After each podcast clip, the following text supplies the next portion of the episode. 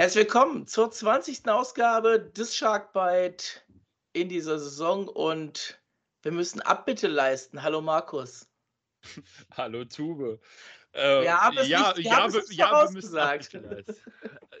wir Auf der einen Seite gebe ich dir recht, dass wir Ab Abbitte leisten müssen. Auf der anderen Seite, du hast mich ja gefragt.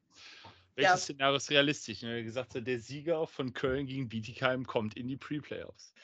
Ja, es war auf jeden Fall realistisch und die Haie haben es geschafft, ähm, auf den zehnten Platz zu kommen. Wir gehen jetzt gleich nochmal drauf ein, denn es steht vor der Tür die Playoff-Serie gegen die Ingolstadt Panther und da haben wir uns Qualität mit ins Boot geholt vom Pantherholiker Taskforce Kleeblattel Podcast aus Ingolstadt, der Matthias. Servus, Matthias. Hi. Hallo, ich, ich grüße euch. Danke für die Einladung. Hi. Ja, schön, dass du da bist. Und äh, ich gebe das direkt mal ab an euch beide kurz, denn ich war gestern auf der Autobahn. Ich habe das zwar so ein bisschen nebenbei mitbekommen, aber die Haie sind ja in die Playoffs gekommen, dadurch, dass sie einen Punkt gegen Ingolstadt geholt haben. Die Panther sind auch gar nicht zurück nach Ingolstadt gefahren, sondern die, ähm, ich wollte gerade sagen, zelten jetzt in Köln, aber haben dann doch ein Hotel jetzt für die zwei Nächte sich genommen. Und ja, es war ein 0-0 nach 60 Minuten. Die Haie dann mit dem Treffer in der Overtime. War das eher so Gijon 82, tut, tu, wir tun euch nichts, ihr tut uns nichts? Oder war das ein Spiel, wo man am Ende sagen kann, ja, das hätte auch 1-1, 2-2 oder irgendwie anders ausgehen können? Markus, fangen wir bei dir an. Oh, ich, ich hätte es gesagt, lass den Gast gerne den Vortritt. Aber äh, ich, ich mach's kurz. Das war sowas von Gijon 2.0. Also ich, ich hatte von meiner Seite nie den Eindruck, dass eins der beiden Teams ernsthaft ein Tor erzielen wollte. Matthias, du stimmst dazu?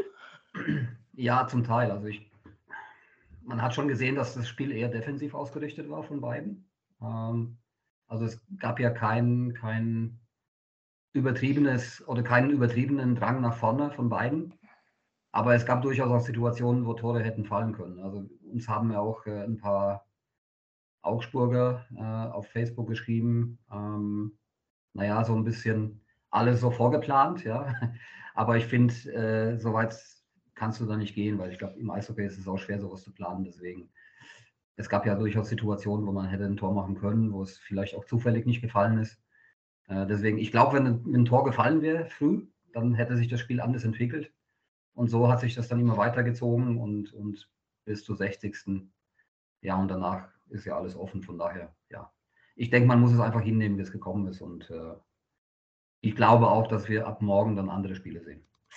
Ja, da haben die Augsburger jetzt zwei Teams, die sie nicht leiden können. Euch, weil sie nicht gewonnen haben. Uns, weil die Schiedsrichter uns ja bevorzugt haben und ein Tor nicht gegeben haben, das ja ganz klar drin war. Und mal abgesehen davon, dass das Ding eventuell vielleicht wirklich drin war, ähm, Augsburg hat die Saison zweimal gegen Krefeld verloren. Also die können mal ganz gerne vor der eigenen Haustür ein bisschen zusammenkehren. Kommen wir mal zu ein paar Zahlen. Ähm, der Markus war so freundlich, mir das schon mal ein bisschen aufzubereiten. Es gab die Saison, da ist das Spiel gestern mit drin, Markus, ne? Ja, ist alles mit drin. Ja, ist alles mit drin, okay. 109 Spiele zwischen Hain und Panthern, 37 Siege, Haie, 35 Siege, Ingolstadt, 6 Remis aus der Zeit, als es das noch gab. Mhm. Ähm, von diesen 100, beziehungsweise das waren die 78 Spiele ähm, in der regulären Spielzeit und dann gab es nochmal 30 in den Playoffs mit jeweils 15 Siegen für beide Teams, da natürlich dann keine Unentschieden und eine einzige Partie gab es zusätzlich noch im Pokal, das war 2003. Das ist aber schon so lange her, das äh, wissen wahrscheinlich nur noch die, die allerwenigsten und Pokal war ja sowieso immer so eine Sache für sich. Interessanter die Ergebnisse in der laufenden Saison, da haben die Haie drei mal gewonnen, äh, zweimal nach Verlängerung davon und die Niederlage auch in Verlängerung. Also es ging drei von vier Mal länger als die 60 Minuten. Und davon waren zwei Spiele vom Anfang der Saison. Und ich glaube, da können wir noch mal kurz drauf eingehen. Die Saisons, die waren relativ unterschiedlich bei beiden Teams. Also bei den Haien, äh, Markus, wissen wir ja, sehr gute erste Saisonhälfte, sehr bescheidene zweite Saisonhälfte. Und Matthias, bei euch war das ein bisschen anders, eher so ein bisschen spiegelverkehrt, ne? Ja, also wir haben ja, traditionsgemäß, äh, die ersten fünf, sechs Spiele hat bei uns gar nichts funktioniert. Das ist so ein bisschen, kommen wir vielleicht später drauf zurück, geschuldet im System Schäden, was eine sehr gute Abstimmung bedarf, äh, einer sehr guten Abstimmung bedarf. Das heißt, du hast automatisch am Saisonstart äh, ein Problem, äh, dass das Spiel nicht funktioniert. Danach haben wir uns gefangen, wir hatten eine gute Phase und hatten dann im Prinzip bis zur Olympiapause eigentlich unseren Stiefel runtergespielt und, und das, was wir mit, mit diesem Line-Up, mit diesem Kader imstande sind zu leisten, eigentlich auch gemacht. Wir waren teilweise Vierter. Ähm, ja, und dann äh, gab es dieses, äh, diesen 10 zu 1 Sieg, meine ich, gegen in Neon, gegen Nürnberg vor der Olympiapause. Und danach, ich kann es ja gleich erzählen, ja, wir haben ja Zeit, ähm, hatten wir das Thema bei uns, dass man über zwei Wochen äh, die Mannschaft außer Dienst gestellt hat. Ja, also man hat ihn freigegeben. Ähm, Trainer ist dann auch nach Hause geflogen und alles, also war quasi Licht aus und alle weg. Ähm, ja, und dann hat sich das äh, direkt nach der Olympiapause wieder bemerkbar gemacht. Die Abstimmung war komplett weg. Der eine oder andere Kranke wieder dabei oder nicht dabei. Äh, der eine oder andere Verletzte. Und dann hatten wir diese Serie nach der Olympiapause, wo wir, ich glaube, in, in zehn Spielen ein Spiel gewonnen haben. Und das hat letztendlich aus meiner Sicht dazu geführt, dass wir jetzt hier zusammensitzen und über Pykeleus reden. Also das, äh, ich glaube, wir hätten ja, wenn wir zumindest, was nicht, ähm, drei Siege geholt hätten aus diesen zehn, äh, zehn, Spielen, dann wären wir jetzt irgendwo auf fünf oder auf sechs, definitiv. Aber hätte und aber. Es ist aber eine sehr, sehr gemischte Saison für uns gewesen von der Leistung her. Und, zum, und ich habe auch diese, ja, diesen Einbruch natürlich die Pause, aber diesen Eindruck habe ich nicht ganz verstanden, was da, was da los war. Da gibt es natürlich auch gleich Vermutungen äh, von allen Seiten, was da im Verein los ist und die Spieler spielen gegen den Trainer und so weiter. Ich, ich, ich glaube tatsächlich, diese, diese Geschichte, Spieler spielen gegen den Trainer nicht so, weil ich bin davon überzeugt, dass Spieler grundsätzlich Spiele gewinnen wollen. Ähm, ja, aber wie gesagt, wir sind jetzt im Pre-Playoff. Ähm, es hätte auch schlimmer kommen können, wenn, wenn ich mir unseren Line-Up anschaue, die letzten Wochen. Deswegen nehmen wir das jetzt so mit und, und freuen uns auf die Pre-Playoffs. Das ist die Grundstimmung aktuell. Ich habe mir die Tabelle mal aufgemacht, äh, seit Ende der Olympiapause. Die Haie auf 10, äh, 14 Spiele, 18 Punkte, 1,286er Punkteschnitt. Und die Panther auf 12, 17 Spiele, 20 mhm. Punkte, 1,176er Punkteschnitt. Also von daher ist genau das im Prinzip, was du gesagt hast. Ähm, ja, wir haben gesagt, wir gucken einfach nochmal auf die vergangenen Serien mal kurz drauf. Äh, Haie gegen Ingolstadt, das ist aus Kölner Sicht vielleicht eher, eher etwas unentspannter an der Stelle, ähm, obwohl es ja fünf Serien waren, von denen die Haie hm. immerhin zwei gewonnen haben.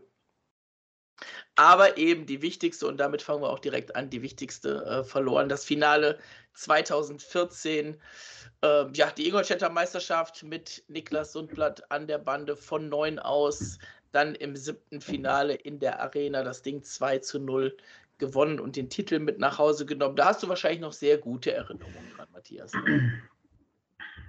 Ja, also ich, ich bohre schon gerne in der Wunde, aber wenn du es schon herausforderst, dann mache ich es halt.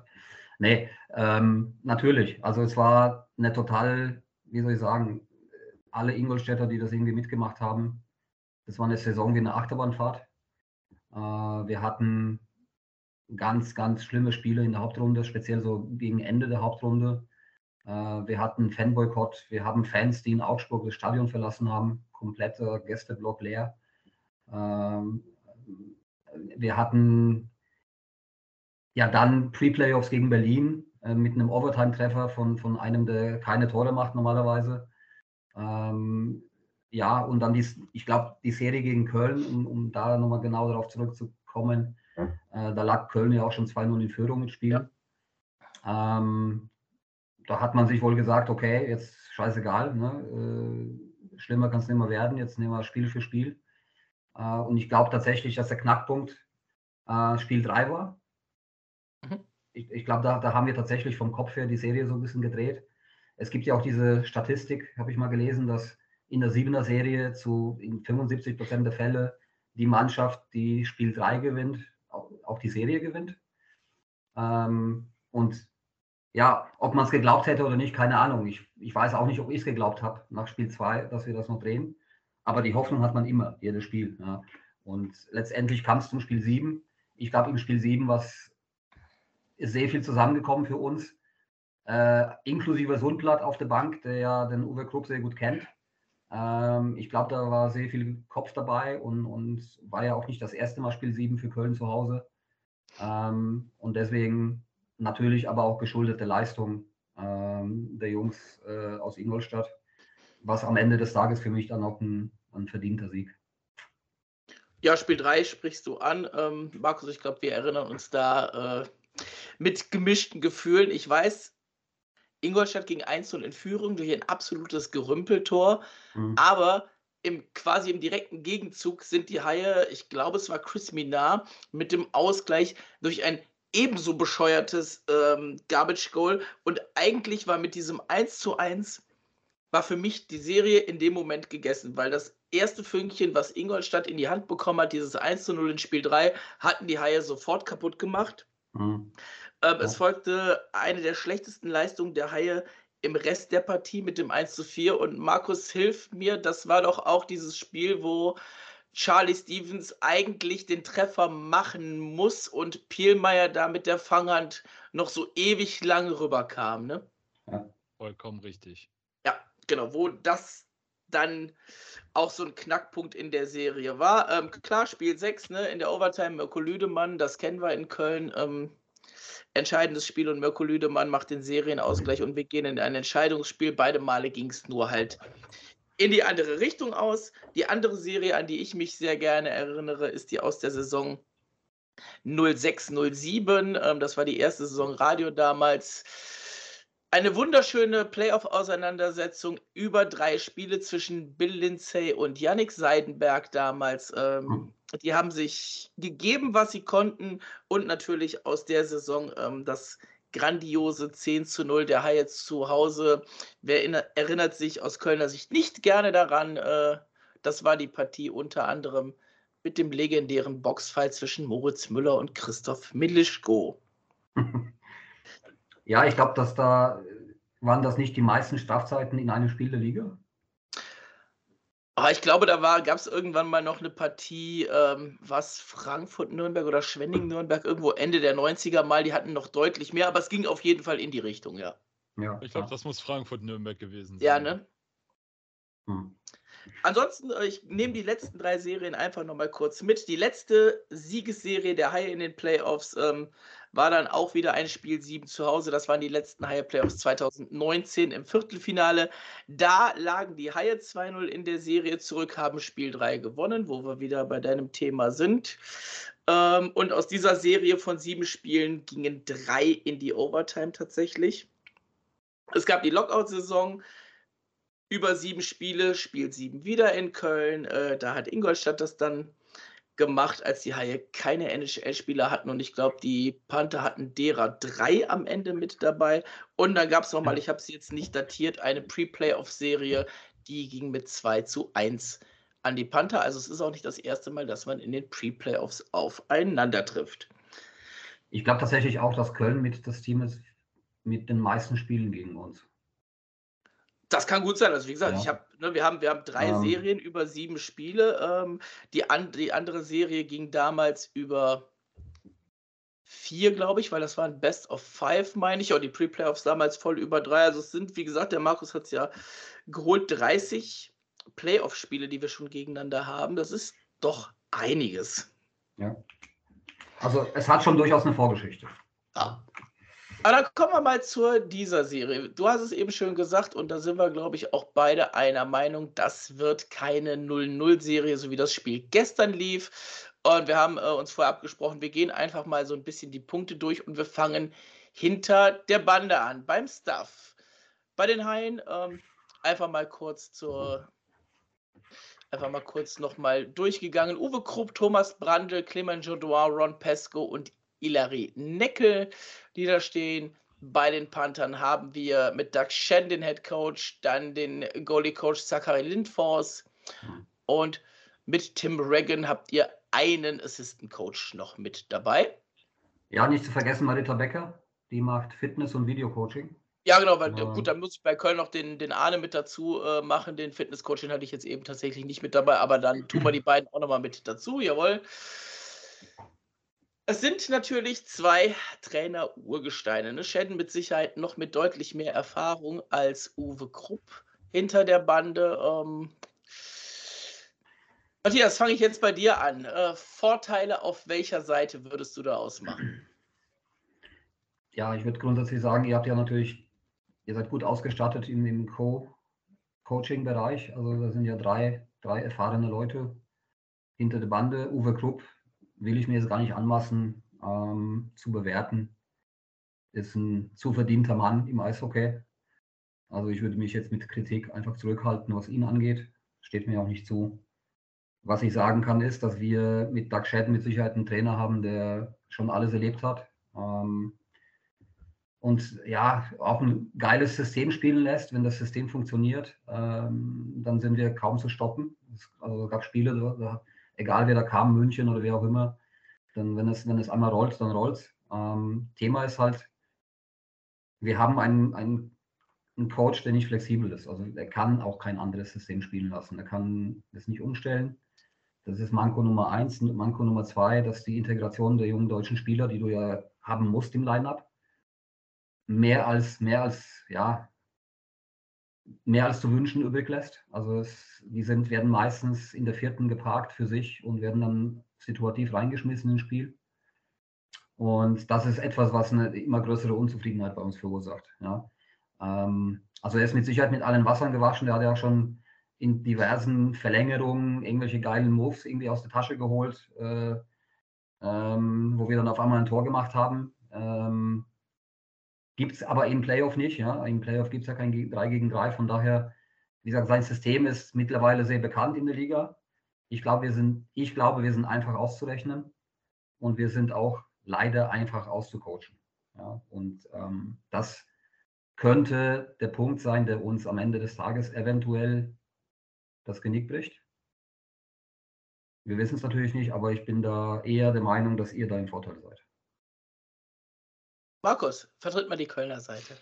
Tube, äh, ich fange mal so an. Es ist am besten zu sagen, dass wir hier ähm, durchaus Parallelen entdecken und den Ball eigentlich ja. genauso umgekehrt wieder zurückspielen könnten. Denn ähm, mhm was so die, ich nenne es mal die Eindimensionalität des, des Systems angeht und das äh, vielleicht auch einfache Auscoachen, ähm, können wir den Ball eigentlich genauso gut gerne äh, von Kölner Seite an Ingolstadt zurückspielen, weil genau das sind die Dinge, die wir eigentlich über die ganze Saison, die ganze Zeit von Uwe Krupp äh, bei den Haien immer wieder andiskutieren. Und ähm, deswegen finde ich es eigentlich schwierig, in dem Fall wirklich zu sagen, dass hier irgendjemand einen Vorteil hat. Äh, beide haben, beide haben entsprechende Erfahrungen, beide haben den einen oder anderen Trick schon mal auf Lager, wie du sagst, in der Verlängerung oder vielleicht auch mal äh, kurz vor Schluss dann den Torhüter zu ziehen und plötzlich mit 6 gegen 4 oder 6 gegen 5 zu spielen. Ähm, von daher, wenn man mich jetzt nach einer ehrlichen Meinung fragt, wer den Vorteil hat, würde ich sagen, hier gehen wir mit einem Unentschieden raus.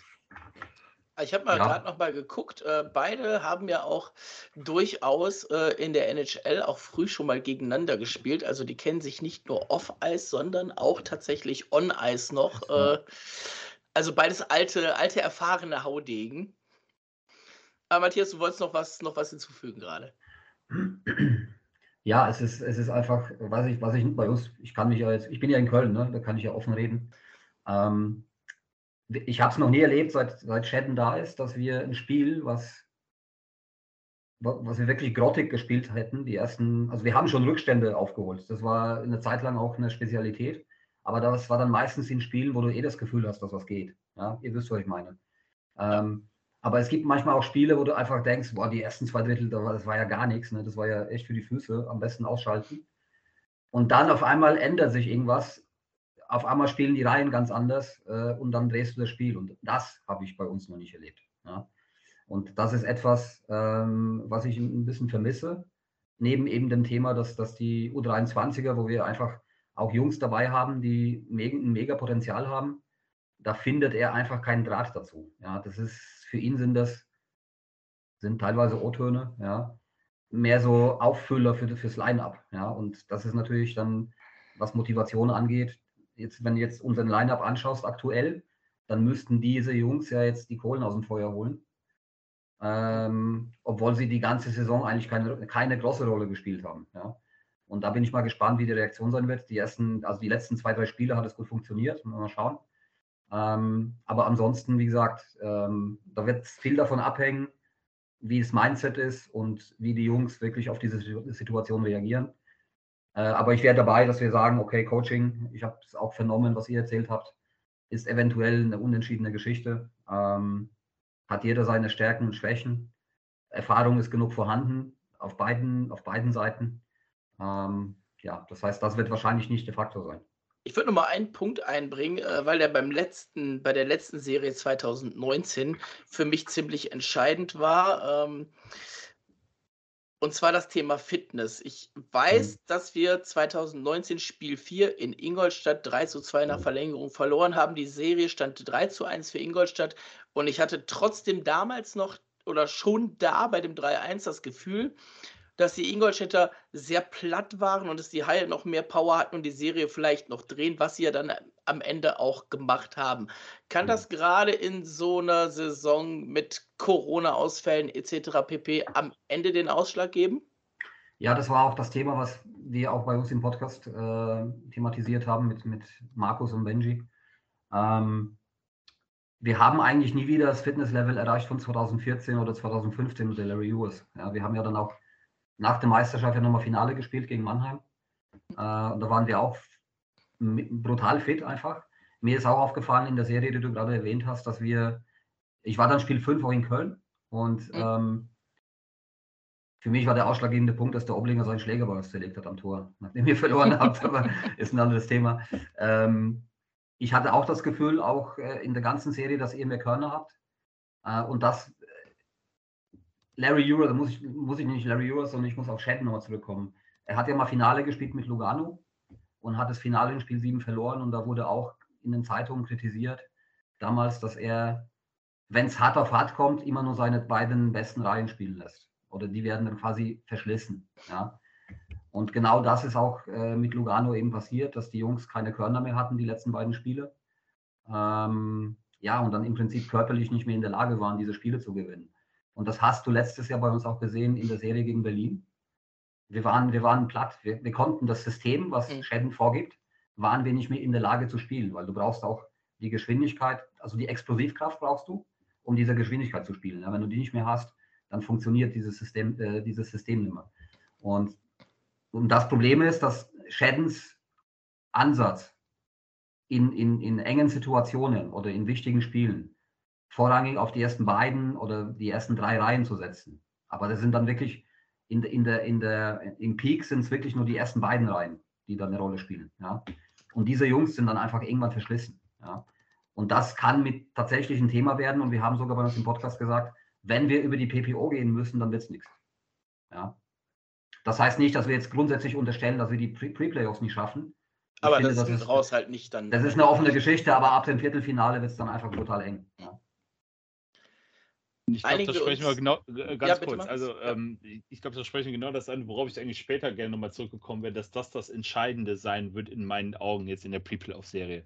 Mhm. Also, zum einen halt die Fitness, ähm, weil, wenn ich jetzt mal zurückrechne, ähm, seit dem ersten Dritten habt ihr, glaube ich, 15 Spiele absolviert und die Haie haben neun Spiele gemacht in der vergleichbaren, im vergleichbaren Zeitraum. Ja. Ähm, bei euch kommen wir gleich mit Sicherheit noch drauf, fehlen wichtige Leute jetzt in der Pre-Playoff-Serie und vielleicht auch noch darüber hinaus, wenn ihr das äh, da durchkommen solltet. Und ähm, bei uns ist der Kader halt komplett. Also mhm. es, so wie wir es jetzt vernommen haben, die letzten Tage stünde ein kompletter Kader zur Verfügung. Da sitzen ja auch noch äh, gute Leute dann draußen, äh, die auch noch zum Einsatz kommen könnten. Ähm, und deswegen glaube ich, und dann kommen wir auf diese mentale Sache, wie das Oblinger mit dem Schläger damals. Ähm, das Spiel gestern, das hatte auch sowas von einer mentalen Blockade, die sich dann auch mit Ablauf der Spielzeit so extrem gelöst hat. Und das hat man ja auch gesehen, nicht, nicht nur auf den, den Zuschauern in der Halle, die es man kann ja dann als Neutraler sagen, so, was feiern die da so? Die stellen sich an, als ob die gerade die Meisterschaft gewonnen haben. Dabei sind sie ja nur mit Ach und Krach irgendwie noch in die Pre-Playoffs gekommen. Aber mhm. du hast doch, glaube ich, den Spielern angesehen und angemerkt, was da für eine Last von denen abgefallen ist. Ähm, ja, die werden natürlich mit einem, mit einem gewissen Anspruch auch konfrontiert in Köln. Man, es ist ja kein einfaches Umfeld für einen Spieler mit, mit äh, es ist ja, wenn ich das vergleiche mit Ingolstadt, äh, wir haben eine Dorfzeitung und das war's. Ja. In Köln ist ja Medienpräsenz auch eine ganz andere. Und natürlich auch der Anspruch der Fans vielleicht auch ein bisschen anders, wobei, ich sag mal, Ingolstadt sich da auch natürlich in diese Richtung entwickelt hat, weil wir, ich glaube, von den kleinen Clubs mit am meisten investieren. Ja. Und ähm, deswegen sind wir da irgendwo in between. Also wir sind ja natürlich nicht Berlin oder äh, auch nicht äh, Red Bull oder Mannheim, aber wir sind jetzt auch nicht Iserlohn, sage ich jetzt mal. Ja. Und ähm, deswegen ist der Anspruch hier schon auch Playoffs, also mit diesem Kader, der, der Kader, den wir dieses Jahr haben, äh, das ist für mich ein Top-4-Kader. Ja. Aber es werden halt unter der Saison werden halt Fehler gemacht. Äh, Spieler werden verschlissen. Äh, kann ich ja später noch was dazu erzählen, wenn wir auf die einzelnen Blöcke kommen mit, mit Verteidigung und. Sturm und so weiter. Ähm, und dann kommt sowas dabei raus, so eine Situation, in der wir uns aktuell befinden, äh, wo man einfach sagen muss, wir haben genau aktuell sechs Verteidiger, wobei der Chris Borg muss Verteidiger spielen. Wenn ich den abziehe, sind es fünf. Und davon zwei U23er. Und haben dann noch genau zwölf Stürmer. Das war's. Ja. Äh, und äh, ich glaube, im Sturm sind es dann auch drei U23er. Ja. Und ähm, ja, das ist dann insgesamt eine Situation. Es kann gut gehen mal, ja, es kann aber auch daneben gehen. Und für mich ist ganz klar das Schlüsselspiel das erste Spiel morgen. Ja. Also, also ich werte die Runde im Stuff, bevor wir jetzt dann wirklich in die, in die Spieler werte ich als Unentschieden mit leichten Vorteilen für die Haie, je länger mhm. die Partien dauern. Also sobald wir in Overtimes gehen und wir reden jetzt über Playoff-Overtimes, wir reden über ja. 20 Minuten 5 gegen 5 und wir reden über, äh, das Ding ist nicht nach 20 Minuten Overtime im Zweifelsfall rum, sondern es geht im Zweifelsfall in eine zweite, in eine dritte. Ähm, je länger so Partien dauern, desto eher könnte das Pendel dann auf der Basis dann aufgrund der Fitness zu den Haien ausschlagen. Ja. Kommen wir mal zu den Torhütern. Das ist der nächste Punkt. Äh, wir reden bei den Haien weiterhin über Justin Poggi und Thomas Pöpperle und bei den Panthern hat sich da ein bisschen was geändert. Inzwischen reden wir da über Kevin Reich und Danny Taylor und nicht mehr über Kari Remmö der ist während der Saison dann gegangen und wurde eben von Danny Taylor ersetzt. Hatte seine Karriere eigentlich schon beendet, Danny Taylor, ähm, hat dann aber jetzt nochmal angefangen und hat einen sehr ordentlichen Schnitt, 17 äh, Spiele, 90,4er Fangquote. Da kommt, glaube ich, keiner der Haie Goalies dran. Genau, Justin Poggi 90,1, Thomas Pöpperle 87,5. Und dann darf man bei den Panthern ja auch nicht vergessen, da gibt es auch noch einen Kevin Reich, der gestern im Tor stand, der sogar eine 91,5 hat. Spieß umgedreht, Markus, Torhüter.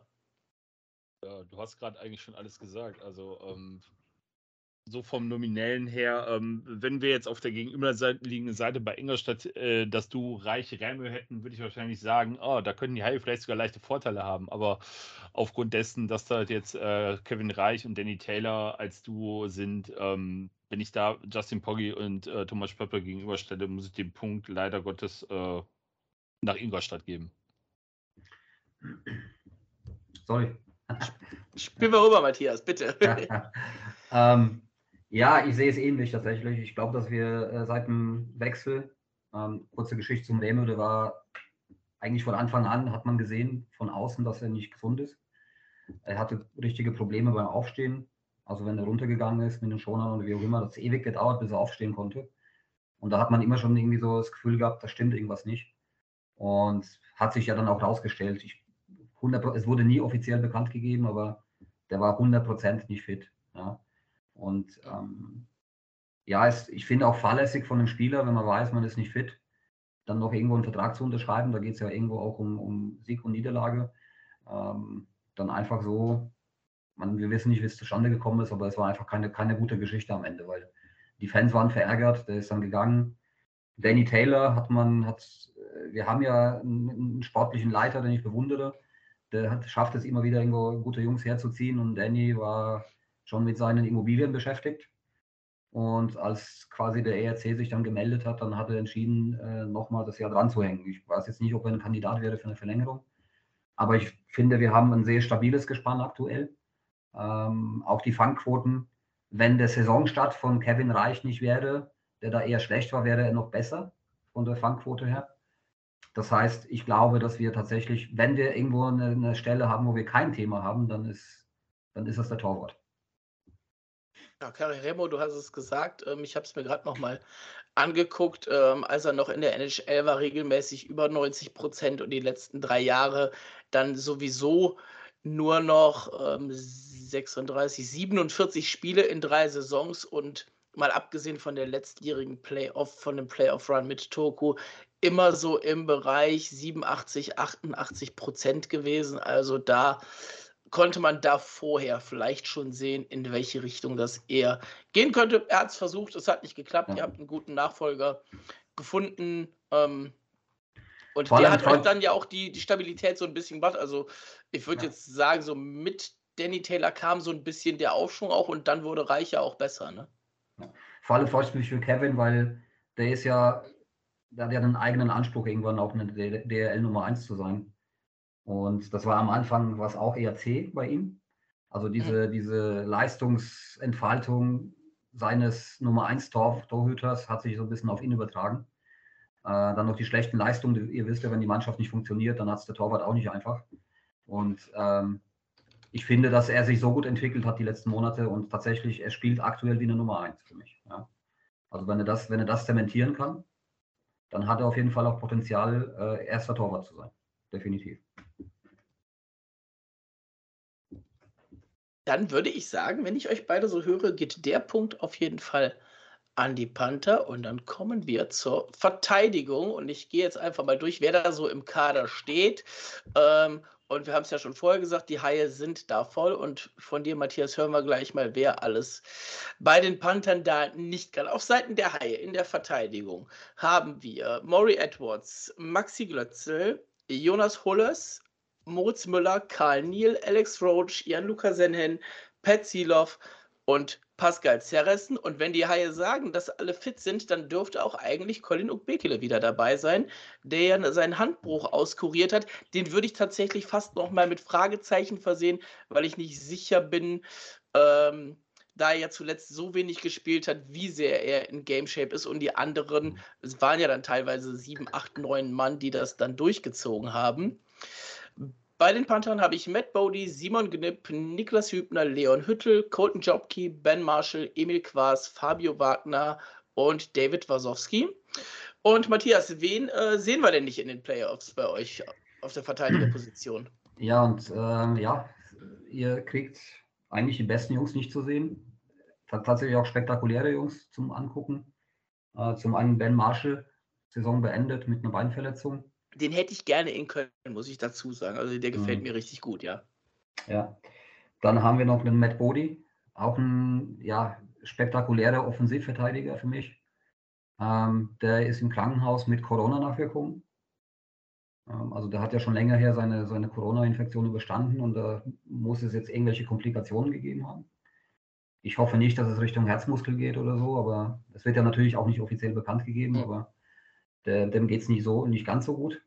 Äh, und ich glaube, aufgrund dieser Tatsache würde ich auch nicht damit rechnen, dass er kurzfristig wieder verfügbar ist. Ähm, dann Dave Wosowski. Äh, da sind wir, wir sind zwiegespalten immer noch in Ingolstadt. Der hat eine Vita, die ist echt brutal. Ähm, und ist quasi einer der Top-Verteidiger der AHL über Jahre gewesen, hat natürlich auch NHL-Spiele gemacht. Äh, man hat kolportiert, dass wohl das Thema, dass es ihm ein bisschen Size fehlt, der einzige Hemmschuh war für die NHL für einen Verteidiger. Ähm, er wurde ja auch als einziger äh, USA-Spieler, glaube ich, für die, aus der DEL für die Olympischen Spiele nominiert. Ja. Wenn ich richtig liege. Ähm, Team USA war, glaube ich, eher der einzige aus der DEL. Ja, war er, ja. Genau. Und ähm, wir haben tatsächlich manchmal überlegt, wie kann das sein, dass er Olympia spielen darf. Also der hat teilweise Fehler gemacht bei uns, speziell Rückwärtsbewegungen wir haben ja, wenn, habt ihr wahrscheinlich auch mitbekommen, dass wir einen äh, Rekord des ERC gebrochen haben, was Short-Handed Gegentore angeht. Ähm, deren zwölf aktuell auf diese Saison. Äh, und da sind tatsächlich einige dabei, die auf die Kappe von Dave Osowski gehen. Äh, nicht alle, aber, aber einige. Aber man sieht aber auch in gewissen Spielsituationen, was für ein Potenzial der hat. Und ich glaube, dass er so ein Spieler ist, da gibt es ja oft diese Spieler, die im ersten Jahr nicht funktionieren und im zweiten Jahr, wenn sie akklimatisiert sind, dann aufblühen, sage ich jetzt mal. Ja, und mhm. das wäre tatsächlich ein Spieler, das trotz der Leistung, die dieses Jahr nicht stattgefunden hat, zum Teil, ich es nochmal als Sportdirektor riskieren würde, nochmal zu verlängern. Ja. Aber wie gesagt, leider er auch definitiv gegen Köln nicht dabei. Vielleicht im späteren Verlauf sollte es weitergehen. Gibt es eine minimale Chance, eventuell im Viertelfinale, aber das ist Stand heute noch unklar. Ja. Ähm, somit werden wir das Thema Defense bestreiten mit, also unsere, unser erster Verteidiger ist dann quasi damit Fabio Wagner. Dann haben wir den Colton Jobke, der im Prinzip ja auch, also Colton ist natürlich ein Top-Junge und so weiter, ja, aber der ist im Prinzip nicht mehr wie ein siebter Verteidiger. Ja. Sehr gut in der Unterzahl, ja, blockt Schüsse, in gewissen Spielsituationen mit Sicherheit ein guter Verteidiger, aber keiner, der jetzt das Spiel aufziehen kann. Dann haben wir noch den Leon Hüttel. Leon Hüttel, U23er, hat eine richtig starke Entwicklung gemacht. Bei ihm merkst du gar nicht, wenn er auf dem Eis ist, dass das ein U23er ist. Äh, der hat ja schon in Frankfurt auch eine wichtige Rolle gespielt und hat sich bei uns eins zu eins in die Mannschaft eingefügt. Und es ist einer auch der wenigen, der vom Coach Shedden, sage ich jetzt mal, auch entsprechend, wo es entsprechend gewürdigt wird, dann auch mit Eiszeit. Ja. Ähm, dann haben wir noch den Simon, der kommt ja von euch. Den kennt ihr, da muss ich nichts mehr erzählen. Ich finde, der Junge ist, wenn er Eiszeit bekommt und das Vertrauen bekommt, dann kann er was. Äh, das wird sich jetzt, das war, ich fand am Sonntag hat er gut gespielt. Äh, unauffällig kann ja für einen Verteidiger ja auch ein äh, auch was Positives sein. Ähm, dann haben wir noch den Niklas Hübner, der äh, auch, äh, ich glaube, am Freitag letzte Woche seinen ersten DL-Punkt gemacht hat, an seinem 18. Geburtstag. Der ist aber jetzt leider auch raus wegen der Vorbereitung für die U18-WM. Das heißt, auch er steht nicht zur Verfügung. Und somit haben wir mit Emil Quas, ähm, ja, und dann mit Chris Borg, der dann Defender spielen darf, was er auch schon am Sonntag gemacht hat, genau sechs Verteidiger. Ich würde noch äh, einmal kurz dazu fügen, äh, wenn ich das richtig im Kopf habe, Leon Hüttel war, glaube ich, auch mal bei den Junghaien mit im Kader, hat aber nie eine Partie für die Junghaie gespielt, weil damals war Frankfurt noch, noch äh, Kooperationspartner von uns ein Jahr und ich meine, da ist er dann direkt in Frankfurt gelandet und ist dann von da aus auch nicht mehr zurückgekommen, um die Juniorensaison noch bei uns zu spielen. Also der Name ist in Köln dann auch bekannt. Simon Gnippknar, äh, Markus kann da jetzt gleich dann auch nochmal was zu sagen. Den kennen wir natürlich und das dürfte, Markus, dann kannst du damit ein bisschen anfangen, dürfte so das treffen, was wir hier von ihm eigentlich auch kennen. Ne? Also wenn man ihm was zutraut, dann macht er das auch, nur das kam in den letzten Jahren in Köln auch zu selten vor. Hm. Ja, das ist halt so äh, die Standardphrase bei uns, ne? dass man den Nachwuchsspielern einfach nicht das Vertrauen gibt, was man ihnen vielleicht mal geben müsste, damit sie sich beweisen können und auch den nächsten Schritt machen. Ähm, das ist, glaube ich, so das Problem gewesen bei Simon Knipp und dass er dann jetzt in Ingolstadt eine neue Heimat gefunden und dort auch, äh, wenn ich das so richtig verfolgt habe, die Saison regelmäßig Eiszeit gesehen hat. Ähm, und was auch dann für seine Entwicklung super ist, ähm, ja, kann man ihn nur zu beglückwünschen. Äh, zu Leon Hüttel ganz kurz. Das ist auch ein Spieler, den hätte ich vor der Saison gerne in Köln gesehen, weil ähm, ich habe letzte Saison Frankfurt so ein bisschen verfolgt und auch da hat er schon wirklich, äh, meiner Meinung nach, wirklich klasse gespielt und äh, knüpft da jetzt auch nahtlos dran an und hätte ich halt auch gerne in Köln gesehen. Ähm, was so die Jungen angeht bei uns oder generell, was so die Verteidigung angeht, wenn man jetzt natürlich dann sieht, wer bei Ingolstadt alles fehlt, ähm, mit der Tiefe, die wir auf unserer Seite haben und auch die Erfahrung, die dann auf dem Eis steht gegenüber den ähm, verbliebenen Ingolstädter Verteidigern, äh, würde ich hier dann sagen, man mag es mir gar nicht glauben, dass ich das jetzt sage, aber ich glaube, hier würde der Punkt dann doch eher an die Haie gehen, ähm, wo man ja im Laufe der Saison mal ganz viel und gerne über die Abwehr geschimpft hat. Aber ich glaube, auch aufgrund der letzten Spiele ähm, hat man so, ein, so für sich so ein Mindset auch entwickelt, dass jeder halt seiner Aufgabe nachgeht, auch die Stürmer dann defensiv arbeiten und das ganze defensive Konzept auf nicht mehr ganz so wackeligen Beinen steht, wie es halt in der zweiten Saisonhälfte gestanden hat. Und mhm. äh, klar, hängt auch viel von der Unterzahl ab, ne, ähm, die über die ganze Saison ja eher ein Graus gewesen ist, als dass man sie mal lobend erwähnen konnte. Von daher, ähm, aber ich glaube, wenn wir so das Gesamtbild nehmen, sehe ich die Haie hier aufgrund der Gegebenheiten aktuell im Vorteil. Dann kann ich dir noch dazu sagen, äh, Simon Knipp, ich habe mir das gerade mal rausgesucht, zwischen auf dem Spielberichtsbogen stehen und keinen einzigen Wechsel bekommen, bis zu 16 Minuten 34 Time on Ice in einer Partie, war alles mal mit dabei. Ähm, Im mhm. Schnitt steht er bei 8 Minuten 11. Hat also alle Phasen durchlebt diese Saison. Hat alle Phasen durchlebt diese Saison, genau. Ja, hat, er hat auch schon Spieler mit 16 Sekunden Eiszeit und so, ja. Also. Ja, genau, richtig. Also gar nicht 14 Sekunden, 2 Minuten 19 ja. und auf der anderen Seite 16,5, 15, 14, 45. Da war alles mit dabei und teilweise äh, wirklich auch zu gleichen Phasen. Also Spieltag 11 gegen Mannheim gar nicht, Spieltag mhm. 13 gegen Bietigheim fast 15 Minuten. Ne? Also das war wirklich auch in derselben, in demselben Ding. Nicht, dass er jetzt am Anfang der Saison gar nicht gespielt hat und jetzt am Ende viel. Das war wirklich bunt durcheinander gemischt tatsächlich.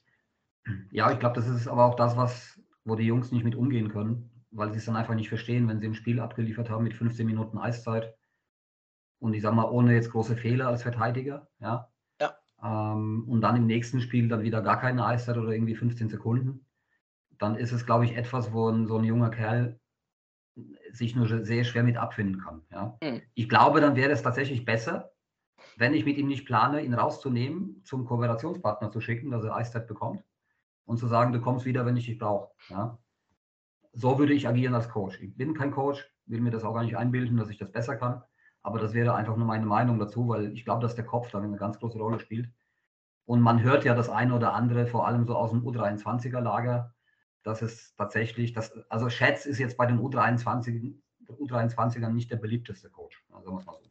Hm. Aber dieses Argument, wir sind nicht der Coach Markus, das kennen wir zur Genüge, ne? Oh, das ja. haben wir schon mal öfter gehört. Das haben wir schon mal öfters gehört, ja. ja. Das kann man uns fast irgendwo auf die Stirn schreiben. So, ich gehe jetzt nicht alle äh, Stürmer insgesamt durch. Äh, gerne mal ins Lineup gucken. Ich muss jetzt bei keinem Team 12, 15 Mann äh, raussuchen. Aber die meisten von euch, äh, die es hören, haben die Partie gegen Ingolstadt ja gesehen oder wenigstens ein bisschen was davon gesehen. Ähm, auch da kann ich dazu sagen, bei den Haien anscheinend kein Ausfall. Das heißt, alle Mann mit an Bord. Das heißt, auch die zuletzt nicht gespielt habenden Marcel Müller, Quinten Hauden und Marcel Barinka ähm, mit dabei. Und wenn ich den Matthias eben so richtig verstanden habe, ist der Einzige, der tatsächlich aus dem Sturm fehlt bei den Panthern, Sam Dubé. Nee, es fehlen noch, äh, fehlt noch, es fehlen noch äh, der Freddy Stormfield. Ja. Ähm, dann der Luis Brunner hat am Sonntag auch nicht gespielt und ist auch nicht dabei in Köln. Keiner mhm. weiß warum. Ja. Auch äh, Brunner, auch ein U23er. Der Marvin Feigl ist auch lizenziert, hat auch schon zwei Spiele gemacht, ist auch nicht dabei. Äh, da fehlt mir aber auch die Info, warum das so ist.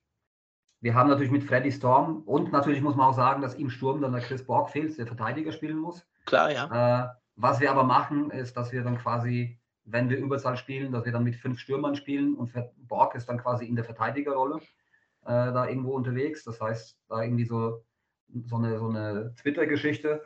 Was interessant ist, wir haben in der Meistersaison hatten wir eine ähnliche Konstellation. Wir mussten nämlich äh, den Tyler Baug, damals unseren Captain, auch Verteidiger spielen lassen. Ja? Mhm. Und, er hat, und er hat es richtig gut gemacht. Und ich fand auch, dass Chris Borg das am Sonntag auch recht gut gemacht hat äh, als Verteidiger. Äh, ich würde aber gerne auch noch eure Aufmerksamkeit auf zwei, drei Spieler richten. Äh, also neben dem Thema, dass Freddy Storm nicht da ist und damit unsere beste Reihe quasi auseinandergerissen, das ist nämlich die äh, Faser-Reihe mit Defasio und Storm. Also die hat schon die Liga so ein bisschen gerockt, fand ich, zu gewissen, zu, in gewissen Phasen. Äh, da kann ich kurz an. einfügen, weil wir das heute mal äh, intern hatten. Ähm, Justin Faeser, einer von nur drei deutschen Spielern, ähm, er hat ja den, den Pass, äh, mhm. in den Top 30 Scorern der DEL.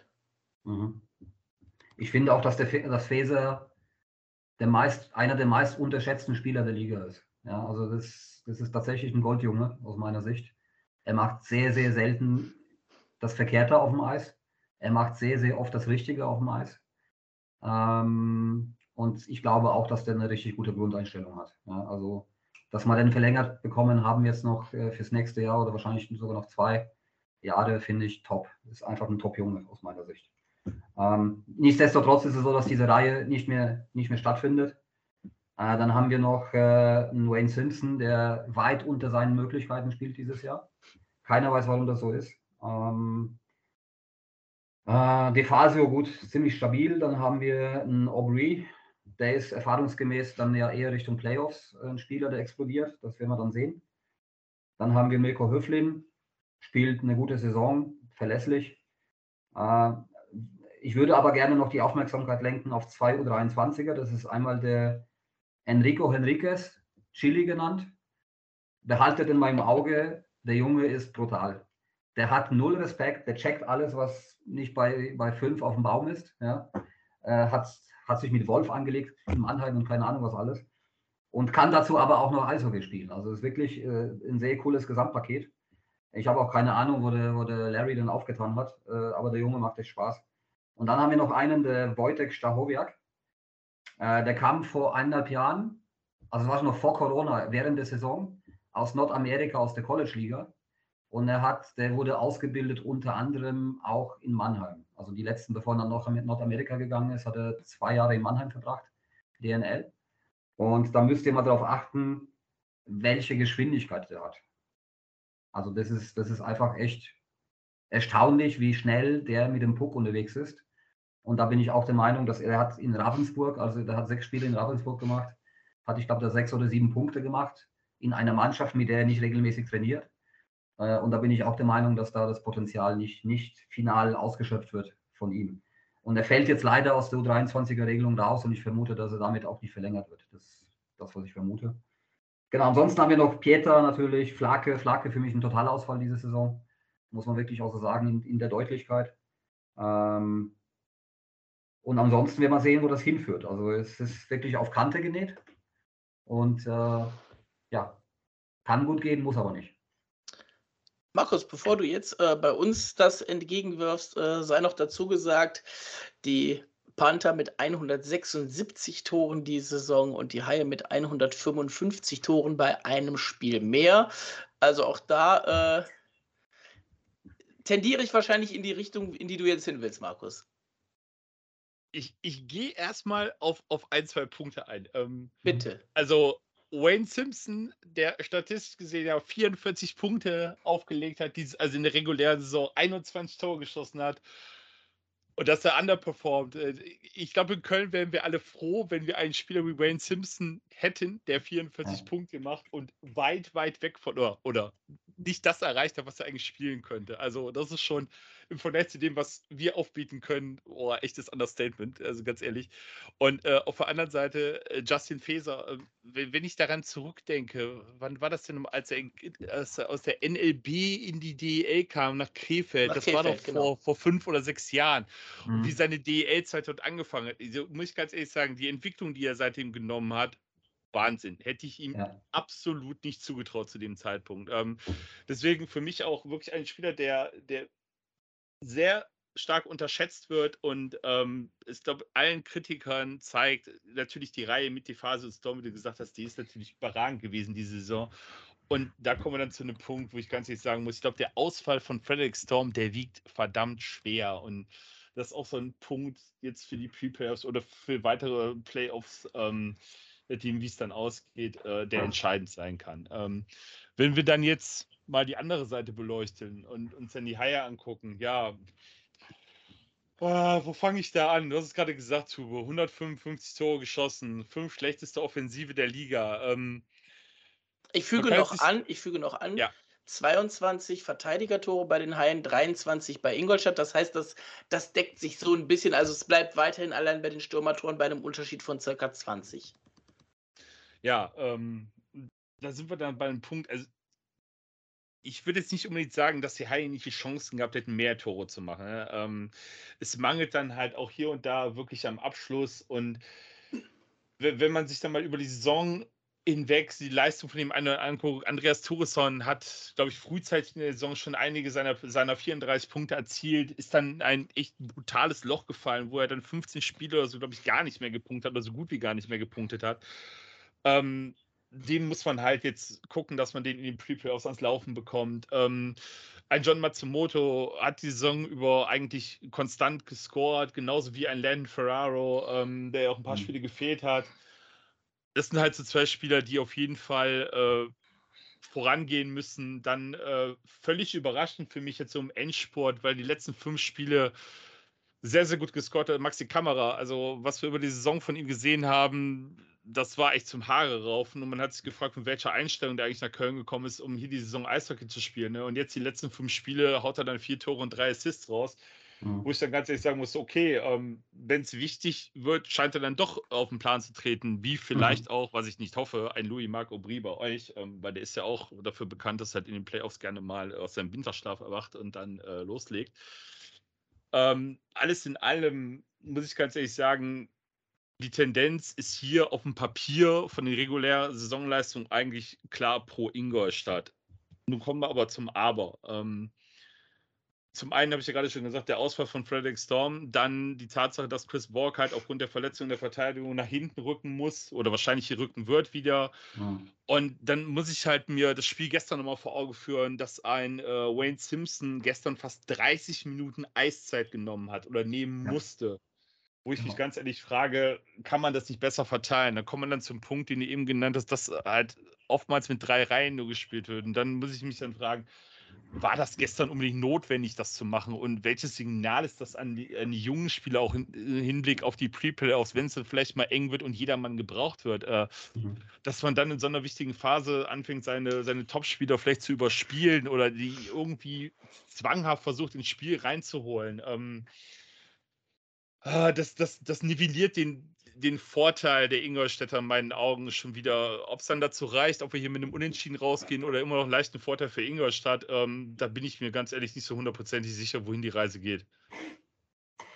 Ich würde gerne auf, auf zwei Aspekte eingehen. Das, was gerne. du gerade gesagt hast, ähm, da habe ich das Spiel gegen Schwenning am Freitag vor Augen, bevor wir dann Sonntag in Köln gespielt haben. Da haben wir ja dann recht schnell 5-0 geführt und dann bist du, da, geht es ja um gesunden Menschenverstand. Ja, ich weiß, ich habe eine kurze Bank. Dann lasse ich die, die hinteren Reihen ein bisschen mehr spielen. Das, die, die zweite Hälfte vom Spiel, sage ich jetzt mal. Ja, wenn ich 5-0 führe. Selbst da hat es nicht stattgefunden. Ja, und, das ist schon, das, ja, das ist schon Wahnsinn. Also. Und das ist, das ist für mich dann schon grob fahrlässig, ja. Also das, ähm, und das ist genau das, was ich kritisiere am Doug Shadden. Ich mag Doug Shadden, ich mag seine Art, ich mag ihn als Typ. Ja, er ist ein Typ. Ähm, ich habe auch keine Ahnung, warum er jetzt zwei blaue Augen hatte und irgendwie aufgeschürfte Stirn. Er, hat, er sagte wohl äh, im Interview, dass es Gartenarbeit war. Ich behaupte mal, vielleicht war das äh, ein Überbleibsel vom Kastaniengarten. Das ist ein Biergarten in Ingolstadt, wo der Doug Scherben gerne verkehrt. Aber das nur so als Insider. Ähm, deswegen Gartenarbeit war es eher nicht. Ähm, aber egal, äh, mir geht es darum, wenn ich jetzt Trainer wäre. Ich würde mich, ich versuche mich da jetzt in so, in so, einen Trainer zu versetzen. Und ich weiß, ich habe eine kurze Bank, sechs Verteidiger, zwölf Stürmer. Dann würde ich zumindest versuchen, wenn ich weiß, das Spiel ist so gut wie entschieden. Schwenning war mausetot, da kam gar nichts. Ja, also schon von Anfang an nicht. Ähm, dann, dann verteile ich die Eiszeiten zumindest so, dass auch die hinteren Reihen genug Eiszeit bekommen und ich damit die, die ersten beiden Reihen entlaste. Ja? Und das, das hat nicht stattgefunden. Und so wie du sagst, gestern war es schon wieder dasselbe Spiel und es wird morgen genau dasselbe Spiel werden. Ja? Und das ist genau der Grund, warum wir, selbst wenn, wenn irgendwas passiert, keine Ahnung, was Unerwartetes, dass wir weiterkommen in, in, in diesem PPO, dann werden wir sauer gefahren sein zum Viertelfinale. Das ist einfach Fakt. Ja? Und das war letztes Jahr schon auch so. Äh, wir haben ja gegen München dann, das war ja eine ziemlich harte Serie und äh, da hatte aber auch eben die ersten zwei zweieinhalb rein. Zweieinhalb deswegen, weil die dritte ist dann auch nicht mehr so viel auf dem Eis, aber viel mehr als die vierte. Ähm, der hat die verschlissen. Und da waren die, wir waren einfach gegen Berlin platt. Wir haben nicht das gespielt, was wir können. Und äh, ich befürchte das leider auch für, für diese Serie. Vor allem auch noch, wenn man bedenkt, dass die Bank so kurz ist. Aber nochmal, es ist alles offen und jeder kriegt, was er verdient. Und wir haben uns das selber so organisiert, sage ich jetzt mal, so wie es jetzt ist. Und nicht, dass jetzt die Kölner Fans denken, wir wollen hier rumjammern im Vorfeld. Darum geht es gar nicht. Ne? Nein, äh, ganz ehrlich, ähm, ich glaube, das sind ja auch offensichtlich Tatsachen, die dafür sprechen, äh, dass es dann wirklich eng werden dürfte morgen ja. und auch äh, Donnerstag, vielleicht auch dann Freitag. Ähm, was bei uns vielleicht auch ganz äh, gar nicht so zu verachten ist, sind dann auch so Leistungen über die Saison hinweg gewachsen von einem äh, Louis Öffing, von einem Julian Kobert und von einem, mhm. einem Lucas Demont, der sich halt auch wirklich in seine Rolle zurechtgefunden hat und äh, unser bester Unterzahlspieler eigentlich sogar ist, ne? Und mhm. die dann auch ein Tempo reinbringen und auch eine gewisse Unbekümmertheit und nicht groß nachdenken, sondern die gehen auch in, in den aggressiven Vorcheck und erobern auch die Scheiben. Und das ist halt so etwas, was ich glaube ich für das Spiel ganz wichtig sehe, dass wir daraus so unsere Stärke vielleicht ziehen können, dass, dass wir halt die besseren Beine haben und auch in den entscheidenden Situationen aggressiver sind, euch entsprechend zusetzen können, weil wie du gerade gesagt hast, ne, mit den drei Reihen, irgendwann kriegt ihr dann total auf den Zahnfleisch. Und äh, entweder ist es halt, kann man das jetzt schon rauskitzeln oder es wird sich halt irgendwann in Spiel 2 oder 3 bemerkbar machen, wenn es soweit kommen sollte. Was ich auch nicht verstehe, es kommt ja noch dazu, es gibt ja auch so, es gibt ja auch Unterzahlsituationen. Ja? Da würde ich dann als Trainer auch versuchen, vielleicht nicht gerade meine besten Stürmer gleich in den ersten Unterzahlblock zu stellen. Ja? Aber das, selbst da ist es so, dass oft Simpson als erstes auf dem Eis mit dabei ist. Ja? Und ja, ich glaube, da ist dann selbst jemand, der nie so viel Ahnung vom Eishockey hat, wird dann irgendwann feststellen, dass das irgendwie nicht richtig ist. Ja? Also es, es fühlt sich einfach nicht richtig an. Und ja, das muss ich ihm ankleiden. Ja, da muss ich mich anders aufstellen von Anfang an. Äh, so wie in Mannheim zum Beispiel. Ja, also ich bin jetzt nicht der größte Pavel-Fan, aber der hat ja das immer so ein bisschen getrennt und das stehen halt im ersten Unterzahlblock stehen nicht die erste Reihe Stürmer drauf. Ja, das ist da einfach gesetzt. So, und ähm, klar haben die einen anderen Kader, aber ich glaube, auch mit einem kleineren Kader kann man das entsprechend regeln. Und da gibt es mit Sicherheit auch andere Stürmer, die die Rolle in Unterzahl dann zumindest im ersten Block auch übernehmen können. Ja. Das, das ist das Thema. Ich finde das, ich find das, find das gerade ganz interessant, da gucke ich jetzt auch nochmal drauf. Das habe ich tatsächlich als Thema gar nicht so genannt, aber das könnte natürlich auch eine Rolle spielen. Ähm, Powerplay, die Panther auf 4, die Haie auf 5 mit einem Unterschied von 1,2 Prozent. Ähm, mhm. Beide mit 43 Toren im Powerplay. Äh, da ist der Unterschied nicht so groß äh, wie in der Unterzahl. Da sind die Panther auf 6 und die Haie auf 13. Also das vielleicht nochmal was, was im eher nochmal so einen kleinen kleinen Punkt für die, für die Panther geben könnte, die Special Teams. Aber wir haben jetzt ah, viel warte, gehört. Warte, warte, warte, warte kurz. Äh, Bitte. Da muss ich ganz, ganz kurz einhaken, weil ähm, ja, die Panther haben beim Powerplay die bessere Quote, äh, sind auch in Unterzahl ein bisschen besser, aber wir dürfen halt da auch nicht vergessen, es fehlen nun mal die drei Blue-Liner. Das stimmt. Fall, ja. Ne? Also. Das war jetzt auch rein zahlenmäßig. Äh, ja, okay. Also, einfach nochmal eingeworfen. Wir sind jetzt ja nicht, haben es jetzt ja nicht auseinanderklamüsert. Da haben wir schon äh, ja jetzt über jeden Teil was gehört. Deswegen kommen wir mal kurz zum Fazit und äh, Matthias, der Gast fängt an. Wie geht die Serie aus? Also ich würde jetzt keinen Tipp abgeben für die ganze Serie, sondern ich sage einfach, wer morgen gewinnt, gewinnt die Serie. So, das reicht ja schon mal aus. Markus? Äh, dem Statement kann ich mich eins zu eins anschließen. Du machst wie, wie beim Spiel Bietigheim gegen Hai, wer morgen gewinnt, steht im Viertelfinale. Gut, und ich mache das jetzt so schön. Ich habe euch natürlich gelauscht, habe mir meine Notizen selber gemacht. Bei mir steht am Ende ein ausgeglichenes 2 zu 2 auf dem äh, Spielberichtsbogen.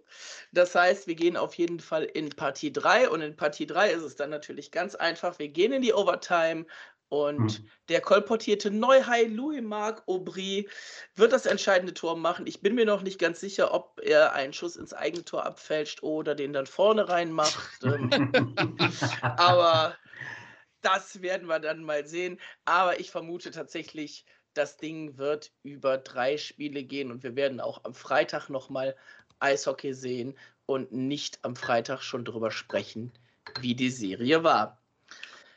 Lieber Matthias, an der Stelle danke, dass du da warst, dass du das mitgemacht hast. Und wie immer für unsere Gäste an der Stelle, du darfst gerne ein bisschen Werbung in eigener Sache für euch betreiben. Hau mal raus, wo man euch überall finden kann. Genau, also es gibt äh, auf der einen Seite ähm, Social Media Pantherholiker, ähm, also pantherholiker.de, die Webseite, dann den Pantherholiker auf Facebook und Insta. Und es gibt den Podcast Taskforce Kleeblattel, der Pantherholiker Podcast, auf allen Plattformen, die man so kennt.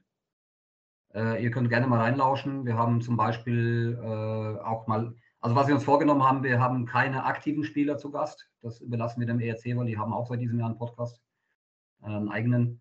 Aber wir haben ehemalige, wir haben zum Beispiel Christoph Gavlik zuletzt zu Gast gehabt, ähm, haben äh, unsere Meistermädels jetzt auch zuletzt zu Gast gehabt. Äh, die sind ja deutscher Meister geworden äh, vor kurzem.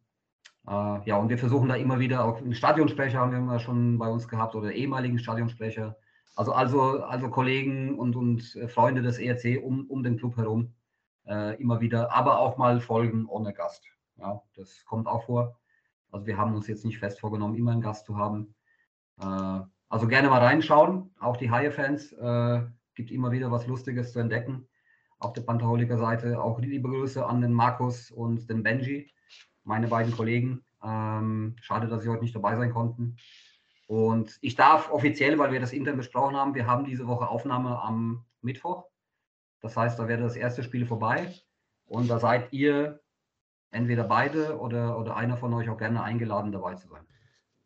Ja, Markus, ich würde einfach mal sagen, da wir selber am Mittwoch vorhatten aufzunehmen, äh, nehmen wir doch die Einladung an und sprechen dann mit den Jungs über Spiel 1 und jeder, der den Sharkbite hier sonst hört, der kann dann natürlich in den in Taskforce Kleebattle reinhören und hört uns dann auch, oder? Ja, da sind wir doch gerne dabei. Ja, macht doch die Sache ein bisschen einfacher. Da muss man nicht zwei Sachen hintereinander hören. Super.